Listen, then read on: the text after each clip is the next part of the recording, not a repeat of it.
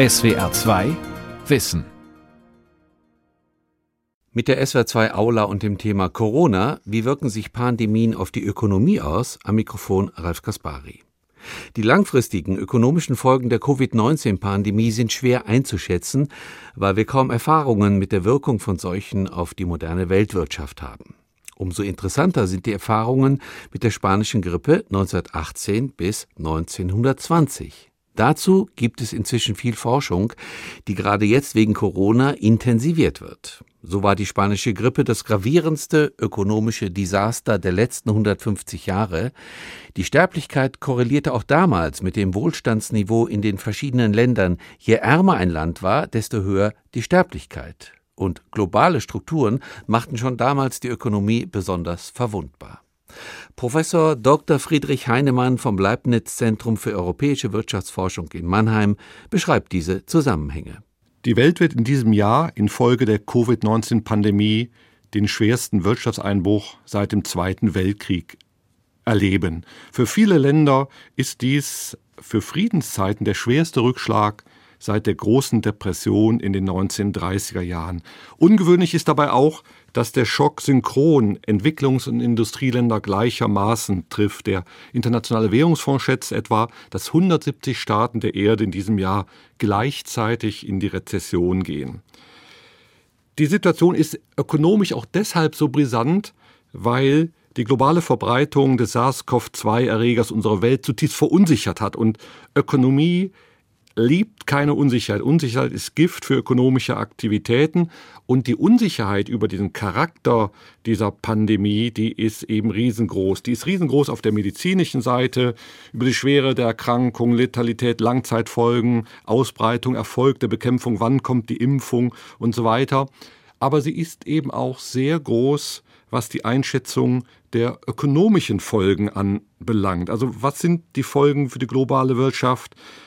Was für einen Charakter hat dieser Schock? Ist das eher ein nur kurzfristiger, heftiger Schock oder ist das doch eine Entwicklung, die so einen Wohlstand auf Dauer empfindlich verringert?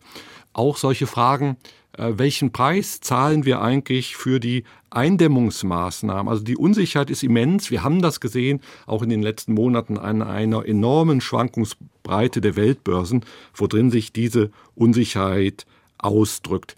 Wenn man so unsicher ist, wenn man vor so einer äh, für unsere Lebenszeit ganz einmaligen und neuen Erfahrungen steht, dann geht natürlich der Blick zurück auch in die Geschichte und die Frage, was können wir aus der Vergangenheit lernen? Und dieser Blick landet eben ganz oft jetzt bei der Phase der sogenannten spanischen Grippe 1918 bis 1920.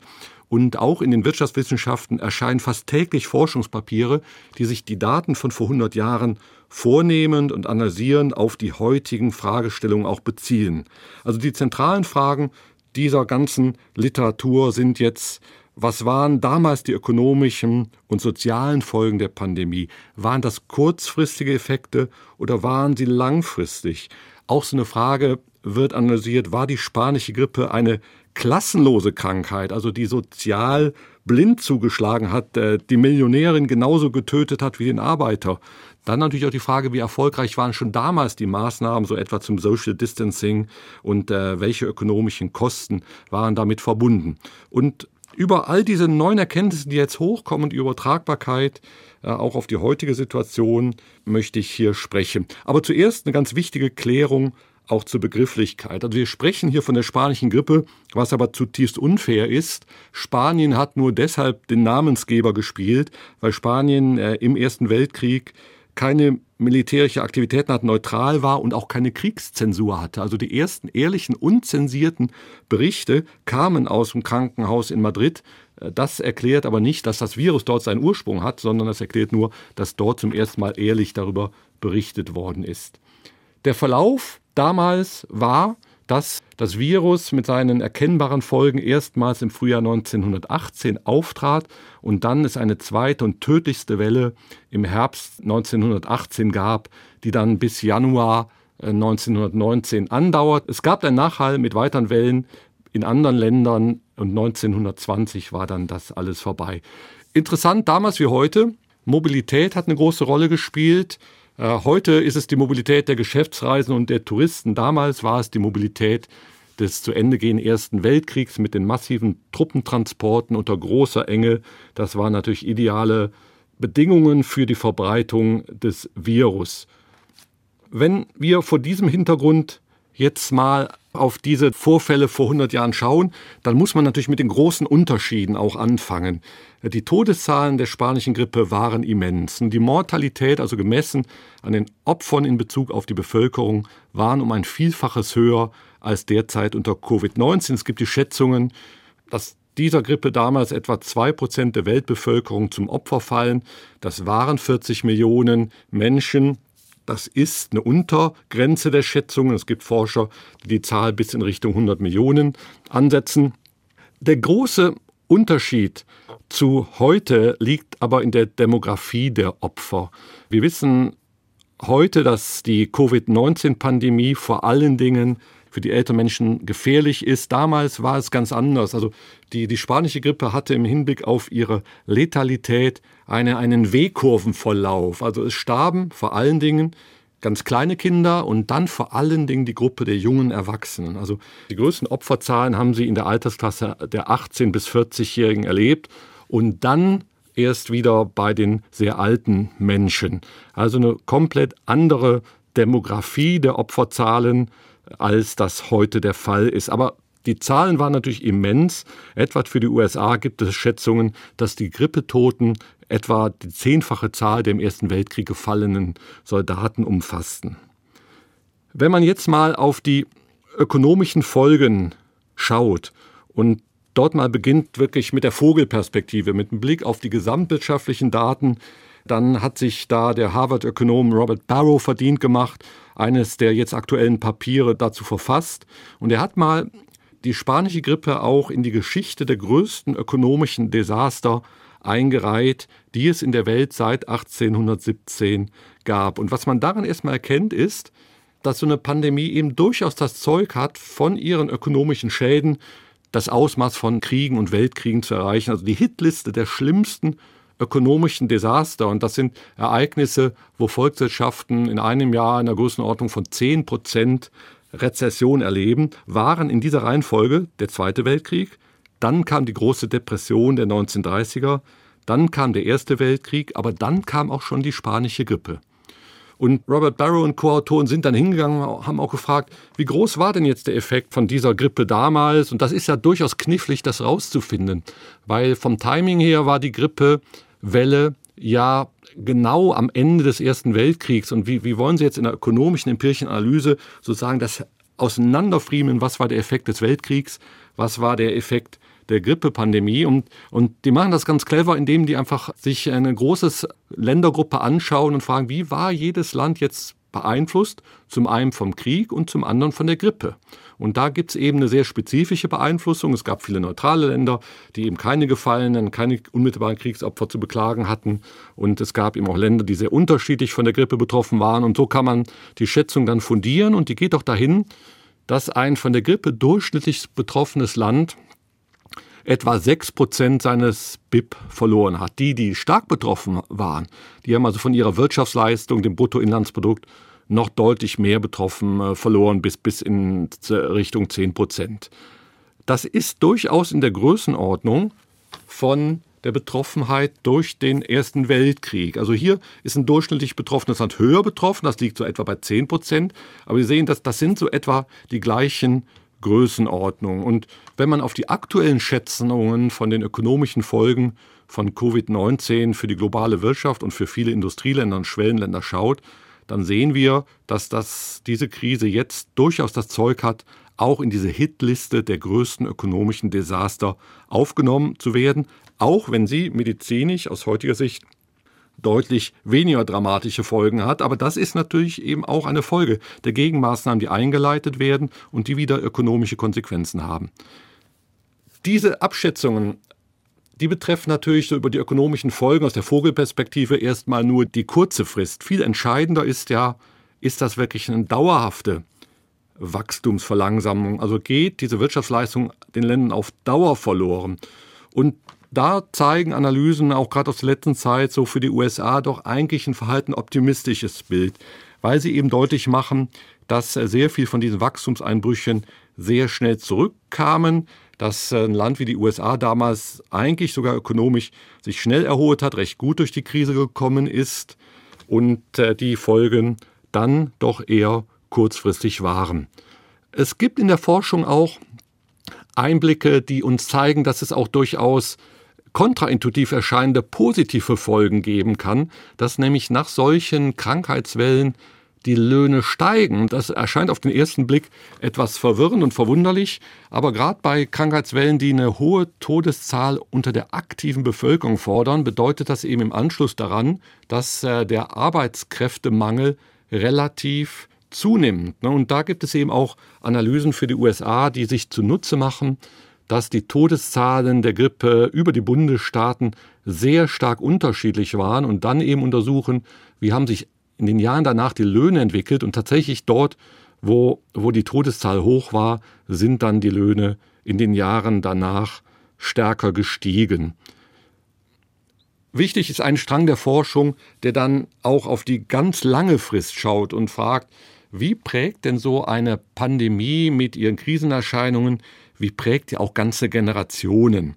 Und da gibt es eine wirklich spannende Forschungsarbeit, die hingegangen ist und untersucht hat, wie denn Menschen sich in ihren Bildung, in ihren Einkommens, in ihren sozialen Indikatoren so über ihr ganzes Leben entwickelt haben, die einfach dadurch charakterisiert waren, dass sie in der Zeit der spanischen Grippe im Leib der Mutter waren. Also dass sie, man fragt wirklich, wie die ungeborenen Kinder, wie die ihr Leben lang durch die Grippe beeinflusst waren und die, die, die Einblicke sind frappierend. Also das ist das, was die Ökonomen ein, eine Art natürliches Experiment nennen.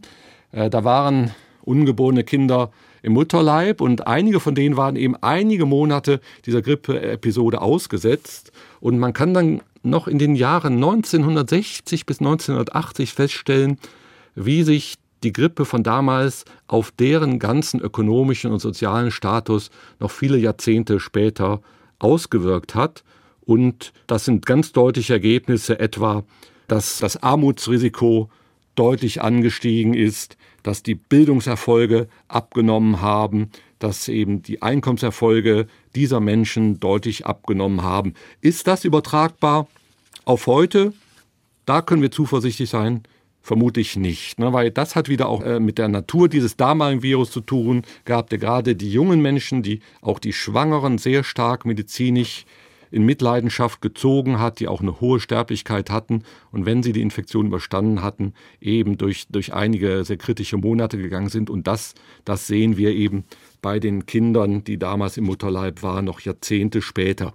Eine völlige Entwarnung ist trotzdem nicht angesagt, dass wir dann zuversichtlich sein können, dass äh, so eine lange Hypothek heute keine Rolle spielen wird, denn wir wissen eben auch aus der ökonomischen Forschung, dass äh, Kinder, die geboren werden oder kleine Kinder äh, noch sind, die in einer schweren Krise mit einer großen Verunsicherung, gerade auch der Eltern, einhergehen, die lebenslang dadurch geprägt werden. Also man spricht ja auch von den Kindern der großen Depression. Das sind die, die so fundamentale Umwälzung erlebt haben.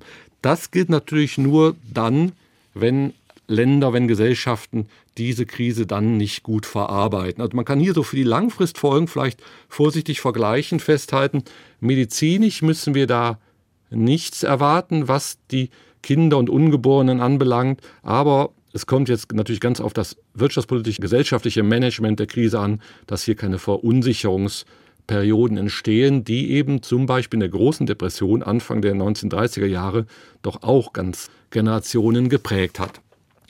Eine weitere Frage so der aktuellen Forschung ist auch gerade die, ob die spanische Grippe eine Art klassenlose Krankheit ist. Ne? Wir wissen natürlich, dass viele Krankheiten ganz entscheidend sozial auch geprägt sind. Also die Zivilisationskrankheiten hängen ab vom Lebensstandard, vom Verhalten und das ist wieder ganz stark korreliert auch mit der sozialen Gruppe, in der wir leben. Und es gab lange Zeit den Eindruck, naja, damals die spanische Grippe, dieses Virus, das hat blind zugeschlagen, das hat die Reichen genauso getroffen wie die Armen.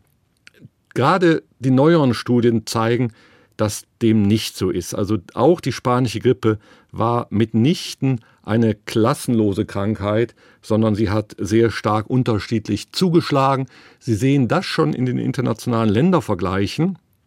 Äh, auch in der schon genannten Studie von Robert Barrow, der hingegangen ist und untersucht hat, wie die Todesraten sich auch nach Ländern unterschieden haben. Und da gab es eben gravierende Unterschiede. Also ganz oben etwa in der Mortalität lag ein Land wie Indien, wo nach den heutigen Schätzungen fünf Prozent der Bevölkerung dieser Pandemie zum Opfer gefallen ist. Also jeder 20. Mensch ist gestorben. In den USA, deutlich wohlhabender damals schon, lag die Mortalität gerade beim halben Prozent, in Deutschland bei 0,8 Prozent. Also Sie sehen eine ganz starke Korrelation erstmal auf der internationalen Ebene mit dem Wohlstand der Länder pro Kopf. Einfach, und das ist klar, die wohlhabenden Länder auch damals waren schon ganz anders in der Lage, den Erkrankten medizinisch zu helfen oder auch Maßnahmen zur Eindämmung der Krise durchzuführen. Aus Schweden gibt es eine spannende Analyse, die hat jetzt innerhalb eines Landes geschaut, ne, ob es da Klassenunterschiede gab bei der spanischen Grippe und sie schaut sich jetzt an, wie in einer Stadt, ne, in einer Stadt, wie dort die Sterblichkeit sich unterscheidet zwischen verschiedenen Wohnviertel, ne, zwischen den guten Wohngegenden und den schlechteren Wohngegenden. Und sie stellen dort fest, selbst wenn sie für alle möglichen Individualmerkmale berücksichtigen und zum Beispiel auch die Größe der Wohnung berücksichtigen, gibt trotzdem nochmal einen zusätzlichen Effekt, ob jemand sozusagen in einer sozial höher gestellten Nachbarschaft wohnt, der hat nämlich eine deutlich geringere Sterbewahrscheinlichkeit als jemand, der in einer eher schlechter gestellten Wohngegend wohnt. Und, und das ist wirklich stark analog auch zu Beobachtungen die wir heute unter Covid-19 machen, wenn man etwa auf die Unterschiede in New York schaut, in der Sterblichkeit zwischen Bronx und Manhattan. Also wir haben gelernt und da wird was bestätigt, was, was die neuere Forschung auch zur spanischen Grippe zeigt. Auch Virenpandemien sind nicht sozial neutral, sondern sie differenzieren sehr stark in ihrer Sterblichkeit. Was für die ökonomischen Einflüsse und die ökonomischen Langzeitfolgen eben auch wichtig ist, das ist die Frage, ob, ob so eine Pandemie, so ein Krisengeschehen Menschen dauerhaft verunsichert und dauerhaft auch das Vertrauen von Menschen untereinander schädigt. Ne? Denn wir wissen heute, Vertrauen oder wir nennen es auch Sozialkapital, also dass Menschen dem Staat trauen, dass Menschen einander über den Weg trauen, ist ein Schmiermittel für ökonomische Entwicklung. Ne? Wenn Menschen Vertrauen zueinander haben, dann ist eine ganz andere ökonomische Interaktion möglich. Und wir sehen, dass Länder mit hohem Sozialkapital auch wohlhabendere Länder sind und höhere Wachstumsraten haben. Die spanische Grippe hat damals die sozialen Interaktionen genau wie heute sehr verändert. Es hat viel Misstrauen gegeben. Es war auch die Schlussphase des Ersten Weltkriegs, also es gab auch viel Verschwörungstheorien, so dazu, das ist eine vom Feind eingeschmuggelte Krankheit. Aber so viel anders als heute ist das ja offenbar auch nicht, wenn man an die oft wilden Schuldzuweisungen, äh, Länder untereinander, Schuldzuweisungen an China, wenn man die wilden Verschwörungstheorien über so Dinge wie ein Bill Gates Komplott und eine Impfpflicht, wenn man diese ganzen Dinge so verfolgt, das Misstrauen ist schon auch da. Da hat ein Forscherteam der Mailänder Bocconi-Universität gerade in einem ganz äh, druckfrischen Papier untersucht, wie sich die spanische Grippe auf das Vertrauen von Menschen ausgewirkt hat, die aus Europa in die USA eingewandert sind.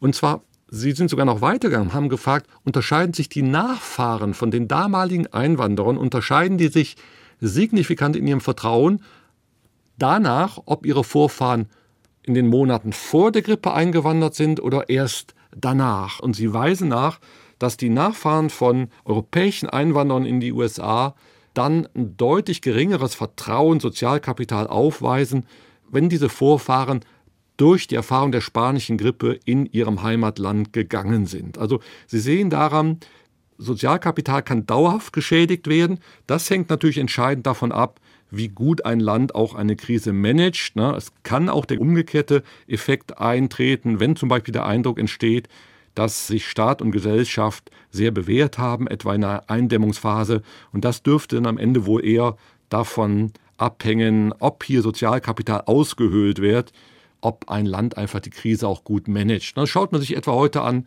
wie manche Regierungen, dazu gehört ja auch die Regierung in Deutschland, in der Krise eigentlich einen Popularitätsschub erleben, weil der Eindruck doch insgesamt da ist, bei aller Detailkritik, das ist gut gemanagt und das im Unterschied etwa zu einer US-Entwicklung sieht, wo die Krise in jedem Fall zu einer viel stärkeren Polarisierung unter äh, der Bevölkerung geführt hat und äh, auch eigentlich zum stärkeren Gegensatz noch der politischen Gruppierung und eher geeignet ist, das Sozialkapital zu unterhöhlen. Also hier eine hohe, dauerhafte Rendite, auch wenn eine Gesellschaft diese Herausforderung gut meistert.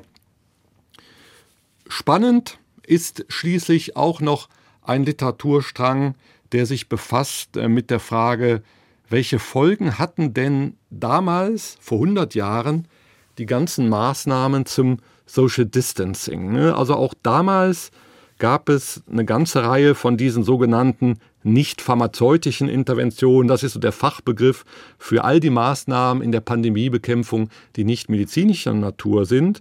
Und äh, davon gab es eben in den USA 1918 auch eine ganze Menge. Ne? Es gab Schulschließungen, Schließung von Theater, von Unterhaltungsstätten, Verbot öffentlicher Veranstaltungen, Verbot von Gottesdiensten.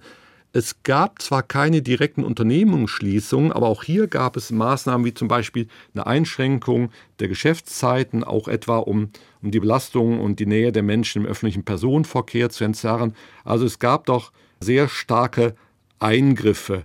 Und empirisch interessant ist jetzt wieder, und das erlaubt jetzt auch an der Stelle wieder aussagefähige Untersuchungsdesigns, dass sich diese Maßnahmen in den USA sehr stark unterschieden haben von Stadt zu Stadt. Ne, auch dort eine sehr dezentrale Entscheidungsmöglichkeit über die Maßnahmen, die eingeleitet werden. Und die haben sich eben sehr stark unterschieden. Und man weiß eben zum einen, das ist sowieso schon gesichert, dass diese Maßnahmen hochsignifikant waren, die Mortalität zu verringern und das Wachstum, das Steigen der Kurve abzuflachen. Aber es gibt jetzt eben auch die Papiere, die auf die ökonomischen Folgen schauen. Und das ist spannend, weil wir auch heute diskutieren, haben wir da einen Zielkonflikt? Wenn wir zu stark sozusagen die Pandemie eindämmen, wird der ökonomische Schaden zu groß.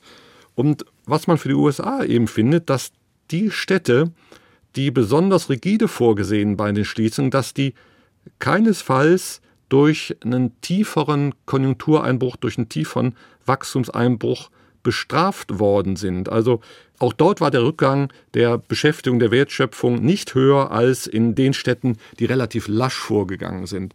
Und dann gibt es noch einen weiteren Test, der fragt, wie war denn dann der langfristige Effekt? Und auch der fällt eher zugunsten der Städte, der US-Städte aus, die doch relativ entschieden eingegriffen sind, dass die nach der Krise, nach der Pandemie eigentlich sogar eher wieder ein höheres Wachstum zu verzeichnen hatten. Also das sind ganz interessante Einblicke zum Social Distancing, wobei man schon auch sagen muss, dass die ganz weitreichenden Lockdowns, äh, die wir heute auch gerade in einigen europäischen Ländern beobachten, dass es die da nicht gegeben hat. Ich komme dann schon zum Fazit und wie üblich, immer wenn man versucht, solche geschichtlichen Analogien auf die Gegenwart zu beziehen, muss man natürlich sagen, Geschichte wiederholt sich nicht, auch solchen Geschichte wiederholt sich nicht. Es gibt doch ganz große Unterschiede. Die Unterschiede hier fangen eben schon an in der sehr unterschiedlichen Sterblichkeit und äh, gerade auch in der Betroffenheit der aktiven Generation, die 1918 massiv war und heute glücklicherweise ja kaum betroffen ist. Das hat unmittelbare ökonomische Konsequenzen natürlich. Aber die historische Forschung ist doch in vielerlei Hinsicht aussagefähig. Also sie zeigt erstmal, dass es durchaus nichts Ungewöhnliches ist, dass äh, Pandemien ähnliche hohe Rezessionen auslösen können wie Kriege. Also dass die eigentlich nach Kriegen die Ereignisse sind, die zu den schwersten Wirtschaftseinbrüchen führen können. Unsere Zeit unterscheidet sich dann doch sehr vorteilhaft zu den Erfahrungen 100 Jahre vor uns. Das hat nicht nur mit den medizinischen Merkmalen des damaligen Virus und des heutigen zu tun, sondern einfach das viel größere Wissen, was wir heute haben. Also 1918 kannte man keine Viren. Ne? Die Entdeckung äh, erfolgte erst später.